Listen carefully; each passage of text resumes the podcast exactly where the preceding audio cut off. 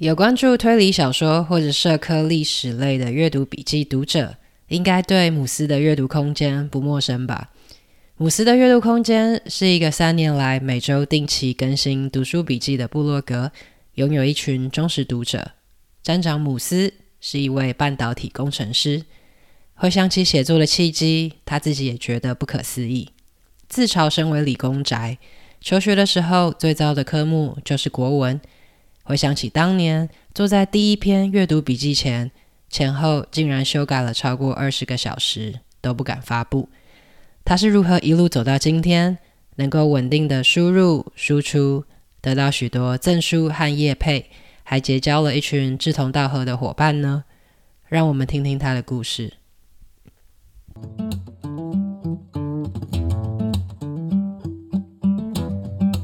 欢迎收听中途笔记的口级内向海外职人系列。这个系列专门探索有海外工作经验的内向者或口级者的故事。我是中中。你是否曾经梦想出国探索未知的世界，但却因为种种原因而未踏出那一步？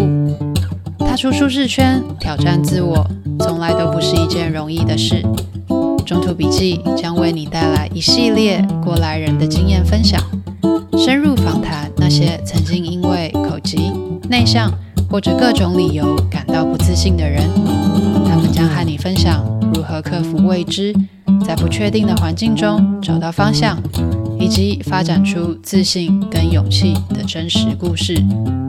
无论你是因为害怕自己不够优秀，或者是不知道如何迈出下一步。让这些故事陪你征服心中未知，穿越陌生土地，发现更好的自己。准备好了吗？那我们开始吧。Hello，姆斯，最近还好吗？最近哦，哪方面？还可以。生活，生活就一般般啊，就工作，然后 对。然后继续写，oh. 对啊，就是我弄我的东西，下班后继续弄我的东西，这样子。可以跟大家分享一下你的背景。呃，我现在是在科技业工作，我在一间那个半导体的设备美商当制程工程师。对，那我目前是在呃南科工作。那我现在是呃大概三年前吧，下班后开始有在写部落格，分享我的阅读心得。对，那我现在也有，就是在去年的时候，我也有开始录我自己的 podcast，那名称一样叫做呃姆斯的阅读空间。对，哎，那所以你刚才说到三年前开始写，有一个什么原因吗？啊、呃，其实我蛮久以前就开始想要，呃，就是我其实我一直一直都还蛮喜欢看书阅读的。对，那其实蛮久以前就有想说，嗯、呃。有没有可能可以就是做一些分享的部分？对，现在其实我最早啊、应该在这样几年前呢，九年前吧，就是在我的我当那个我之前在那个国小当教育替代役，对，那那时候看的还蛮多书的，就是有比较多的时间。那我替代役当完之后，到工作前的一小段空档。那时候有开始，就是有开始在呃，那时候在匹克邦上面有写了一阵子的阅读心得，大概写了我有点忘了，不到十篇吧，就断断续续。对，那那时候一开始写就是希望说可以，一方面就是希望说可以，就是借由写作去，第一个是增进我的阅读理解。那第二个也是希望说可以是分享我自己的阅读之外呢，就是说可以跟更多人有一些互动，因为其实我自己是理工科嘛，那身边的人看书的比例蛮低的，对，实际大部分大家都不太看书，所以也是想说，哎，是不是可以透过在痞客邦上面的写作，可以有一些跟别人的一些交流。我那时候其实写没有写很多啦，就大概我刚讲了嘛，应该不到十篇吧，我有点忘记了，就是我大概。呃，做完替代役到工作前大概不到半年吧，就几个月时间有写了几篇。那开始工作之后就比较忙，而且那时候也觉得自己写的就是写的不好，对，就是写的没有什么信心。然后后来就觉得好像就就算了这样子。那后来是因为我读到一本书叫做那个做自己的生命设计师。那这是一本讲啊职涯规划的。那我自己那时候一方面也是对自己的工作有些想法啦，就是想迷算迷惘吧。就是那时候科技业待了大概两年三年对左右，也是有些疑惑。那一来就是我也在想说，那我自己的一些生活兴趣有没有可能有一些延伸？对。那那时候我读完之后，就是我照里面照着里面的步骤去做一些就是自我探索嘛，然后去反正就大概是职涯规划的一些步步骤流程。那我自己有照着去走之后，就觉得除了工作之外，我还是蛮想要继续做，就是写啊阅读心得去分享的。对，那所以就是那从那个时候就开始又有开始想要写，不过那时候读完之后还是过了好一阵子啦，就是又。有买一些书啊，就是想说啊、呃，第一次觉得写的不好嘛，所以想说那就再买一些书来学一下怎么写作。然后反正中间给自己很多借口啊，就是拖拖了蛮久的。那就是在就是反正准备了好一阵子，就是在啊、呃、三年前，对对，因为这个我我嗯，其实那时候有个契机啊，就那时候我去参加了那个嗯阅读前哨站，就是瓦基他的那个，他那时候在。在就是有办了一个子弹笔记的工作坊，嗯，对，啊那时候就是我有就是去报名，因为刚好在在我家嘛，高雄，所以我就是有去想说去听一下啊。一方面也是想说，因为他那时候已经已经开始写阅读心，已经开始写阅读 blog 了，只是那时候他还没有开始录他的 podcast。对，那那时候我就想说，我去参加之外，我想说我顺便问他一下有没有机会问看看说，哎呀，要怎么写这样子？对。嗯那那时候我去，就是活动结束，我去问他说，我也想要跟他一样去写，就是我的阅读心得，可是我不知道怎么开始，然后就是我觉得很难很难写，写得不好这样子。对，那那时候，对，他说给我答案很简单，就是他是跟我说，就是你就呃直接开始写就好了，对，就是不用想那么多，就是你就先开始写，然后你慢慢的可能就会知道要怎么写。对，那我听完之后。其实当下觉得有点就是怎么讲，乐色话，所以觉得这张有点废话，讲这什么东西？对，但我心里这样想，但我没有这样讲。对，但是后来就反正他这样讲嘛，那我想说，那我就试试看嘛。所以就我后来过了几个月之后，我就有开始在一开始我其实还没有自己架站，那我是在那个方格子，它是一个写作的平台上面，就是开始写我的，就写了第一篇阅读心得，然后我第一篇是。啊、呃，如何阅读一本书是我第一篇。对，那写完之后，就是反应呃意外的还不错。对，就是蛮多呃蛮多网友有留言，然后那时候我分享到啊、呃，脸书的阅读社团也有很多人就是有回应，那就是有变成说，哎，有有，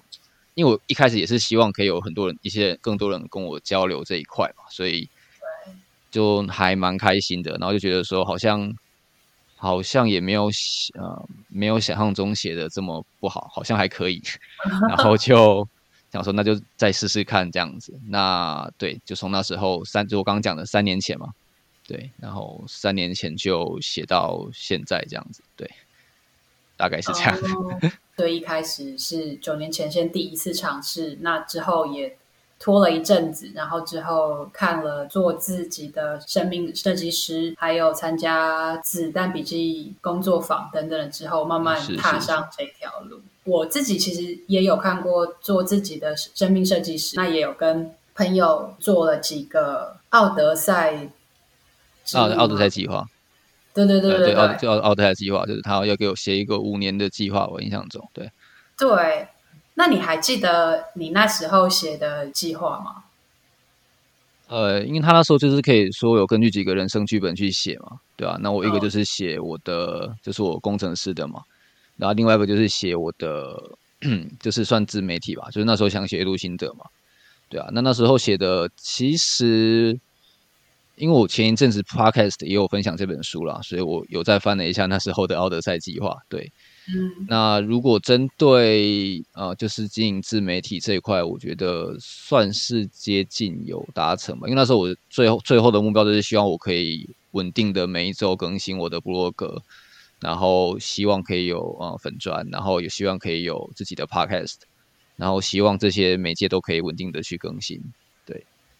算是有达成了，那时候看到的，对对对，执行率很高诶，觉得这样子写了几年下来，阅读怎么样影响你的生活？嗯，阅读影响我的生活，因为其实阅读一直都是我生活蛮大的一部分啊。就是其实我从小就是因为我妈很喜欢看书嘛，所以我其实很小就算是有建立阅读习惯了。对啊，那只是说以前我比较多看的是小说，那后来有再多把触角放到一些就是其他的地方。对，那其实影响蛮多部分的，像是比方说我刚开始工作的时候就觉得说，呃，时间好像不是很够用嘛，所以那时候我就买了蛮多时间管理的书籍。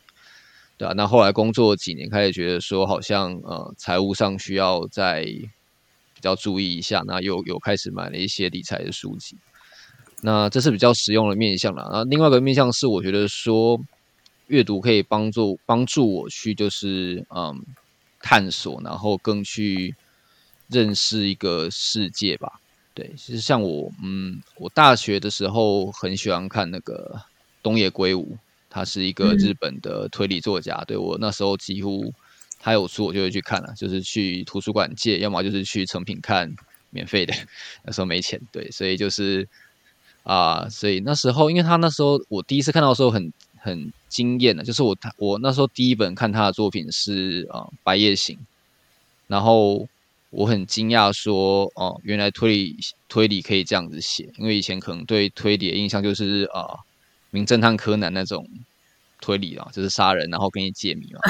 然后我第一次看到说，哦，那他我后来才知道说他们那个推理，日本有个日本推理有两派，一派叫做本格派。一派叫做社会派，那本格派就是比较偏传统的这种杀人然后解谜，那社会派就是说，他虽然说也有命案，可是他更重要的是说，他会去剖析整个社会的一些现象，然后借由这个命案让你去看到整个社会，然后比方说为什么人，然后他他的动机是什么，他怎么变成这样，然后被杀的人他的一些状况，就他不只说只有怎么解谜的部分，他会告诉你说整个。整个像《白夜行》，他他那部小说其实脉络，对对对，还有就很多社会脉络，刚点断掉，对社会脉络部分，他《白夜行》那部小说，他直接走了应该快二十年吧，那一本里面的时间轴走了快二十年。那那时候我就很惊讶，说，哎，原来推理小说可以这样写。那我也借由那那些小说，看到了整个日本的一段历史的感觉，就是自己本来很不熟悉的那一块。那我后来又去读了。另外一个也是很有名的，叫做松本清张，他是日本也是非常有名的社会派的推理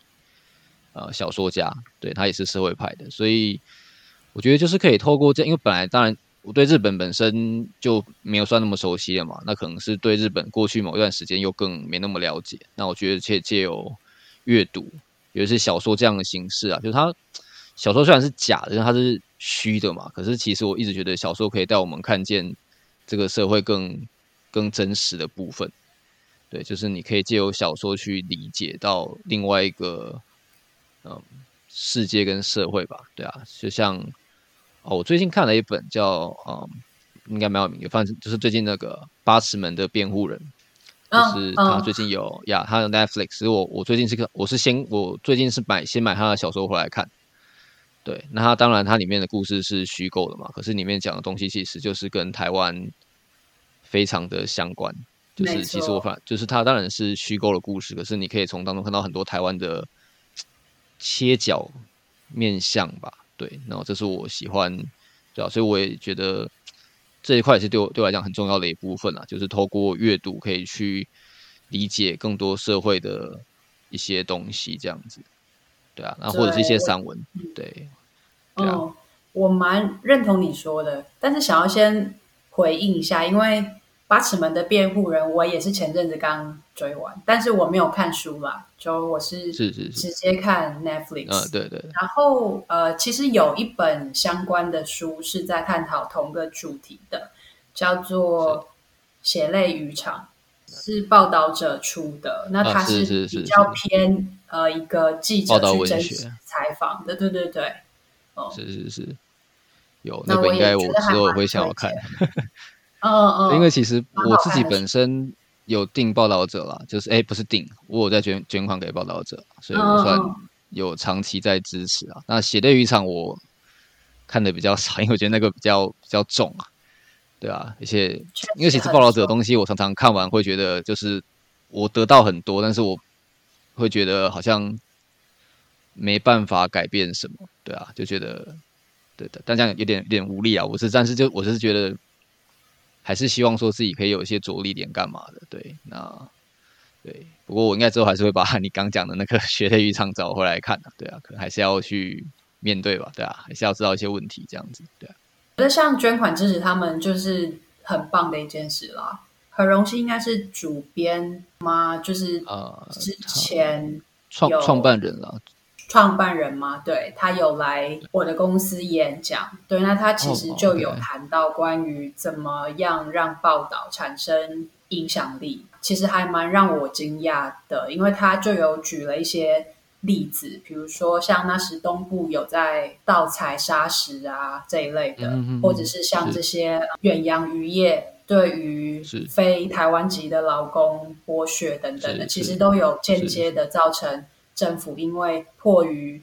舆情的压力，所以需要去立法，或者是需要去调查，是，是，是，对，所以那是一个方式，可以让事情慢慢产生改变。回应一下你刚才说的，就我觉得其实捐款支持他们就很棒。像书，其实你看久了会发觉有两派。第一块畅销的书就是各种有用的书，比如说时间管理、生产力如何成功，是是是，如何更有领导力这一类的书。那另一类，你可以说它是闲书吗？对，比如说像散文跟小说。我自己看散文跟小说，就好像你平常在看花看草一样。就花跟草，它没有办法让你吃饱，或者是赚更多钱之类的，没有。可是它其实，但是花草存在本身就是一件好事，就是花草存在本身就让经过的人跟动物看到它，觉得快乐，觉得开心。那这就是它存在的意义，对，因为它会给你不一样的视野跟视角了。嗯，对，是是，我觉得有用。没有有没有用，没有这么好定义啦，对吧？就是当然，我不是不是为了说有用才去看散文或小说，但是其实我觉得散文小说很多时候带给我的影响是比可能会比实用书籍还要更更多，对。但这可能是后来才知道的事情，所以你当下你可能不会觉得有这么大的影响，这样子，对啊。我自己是这样觉得啦，对啊。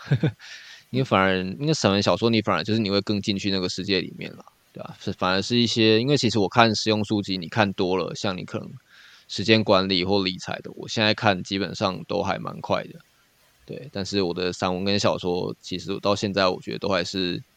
他没他是没有办法很快去读的啦。我觉得他是可以带给你更多，嗯、你可能读到一半就要想一下，然后就要停下来。对啊，对，嗯，他不像说很实用书籍，就是读一下就是啊，我就是把重点整理出来啊，我知道自己要。做可以拿来做什么应用，然后写个 to do list 之类的，对。怎么写阅读笔记？因为就像你刚才说的，实用类的书籍其实就是你把它的要做的事情写出来之后，整理一下，其实整本书就差不多了。但是小说跟散文，就因为它没有要去哪里，所以。你反而不知道要怎么下笔，然后要如何在暴雷、不要暴雷等等的之间取得平衡，是是，并且你又不要让观众呃让读者啦觉得太无聊，所以你是怎么样产出这些笔记的啊？哦，你说阅读的笔记的部分吗？对对对，其实我产出的方式，嗯，啊，我讲讲一下流程好了。我其实通常是会说。通常啊，一个礼拜我是从礼拜开始写嘛，我是每个礼拜出一篇的阅读笔记，所以通常礼拜一的时候，我就会先打我的草稿，跟就是先写大纲，就是我会先把一本书，比方这本书我想要分享的几个点，如果是实用书籍的话，可能就是透过每三三到五个点去把它整理出来这本书的内容。那如果是散文跟小说，其实我的方式也是类似的，就是我会挑出可能也是大概三个吧。三个左右，我觉得有感觉的点，当做我的段落的呃主标题，然后我再去翻说这些我有感觉点是书中的哪一些段落。对，因为我会贴我会贴标签纸嘛，所以我就会回去翻说我当初贴的标签纸哪些跟我这个有感觉的段落这个设定是有关联的。对，那通常礼拜一，通常我就会先做这件事情啊，不管是实用书籍还是啊、呃、虚构或散文。对，那礼拜一就是我会把段落的大标先简单定出来，然后大概每个段落我想要讲什么，先简单的随便写一些东西，大概知道要写什么。对，那大概接下来礼拜二、三、四，我大概就会每天每天这样子，就是每天大概写一小时啊，就是一段一段这样写。对，那大概在尽量在礼拜五前写完初稿啦。那我在六日的时候会再去重新，就是全全面，就是算审稿吧，就是因为你前面写的时候是一段一段写的嘛，可能就是比较集中在那边。那可能周末的时候就是会全部再修一次，然后比较全面性的去看这样子。对，所以当然没有刚刚讲那么自私啊，就是我可能一段写我会跳段，然后可能会把段落做转换，就是把可能觉得诶，可能这个段落移到前面比较好，可能中间蛮其实中间蛮混乱的啦，就是大家可能不会看到那一块，但是就是就是写写停停，然后可能这段觉得诶，好像往前面丢好像比较好，然后丢回去，嗯，好像没有比较好，再丢回来。啊，删掉再贴回来，对，反正对，可能刚没有那么制式啊，但是我大概有一个自己的工作流程。那不管是小说、散文，或者是实用类书籍，我大概都是去这样子写，对，方式大概是这样子。诶，你刚刚讲的是阅读笔记的部分嘛？对，我刚刚讲的是写作流程的部分。其实 OK 啊，因为你刚才讲的是整个流程框架，所以让大家知道工厂的产线是如何运作的。是是对对对对对。哦，你刚刚问的好像是，如果是阅读笔记的话，其实我是呃阅读的时候，我就会当下我自己有在用 Evernote 啦，就是它是笔记软体。嗯对对对，那我会在写的时候就开始，就是我读书的话，我就是会先把它的呃目录把它嗯、呃、剪下来，然后丢到我的笔记里面。那我就会开始边读就边把那个段落相关的我的一些它里面的内容，把它就是做一些整理。在在我在读的当下就会做。那我可能看到一些有感觉的段落，我会贴标签纸。然后或者是一些家具，我会贴，我会我会贴标签把它注记下来。对，那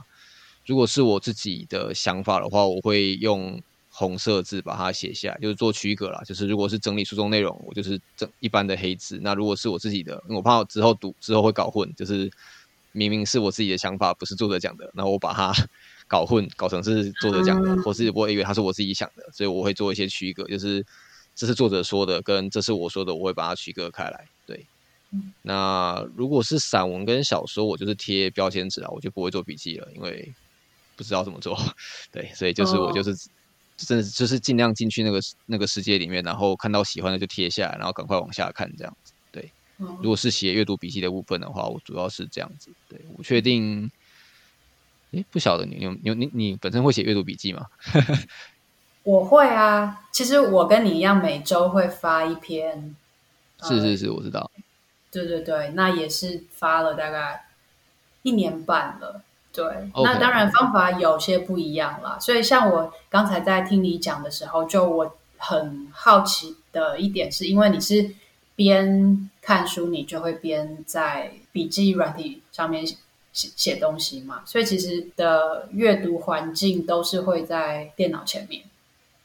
呃，是。对，如果是实用类，如果是使用类书籍的话。我会有蛮多零碎时间，想说可以拿来看书的。嗯，是是是，你都不会有这样子的情况吗？通勤就自己骑车上班，那我大概离我公司大概就十分钟吧，骑车大概十分钟。哦、好近、哦、对对，所以我比较长的通勤可能是我从我啊工作的地方回家会搭火车的时候，算是我比较少数有通勤的时间。对，那个时间通常我会拿来听 podcast，因为我其实我试过了，但是我不太，就是我在移动的环境下面，可能就算是滑手机，我我会滑，但是就是我没办法滑很久，就是那看书，我觉得又更根本我我不太能够在那种环境下面去看看书，对对啊，所以对我之前也是蛮羡慕别人可以利用这时间，就可能电子书啊，在那边可以看。对，但是我自己就比较可能比较没有办法。对，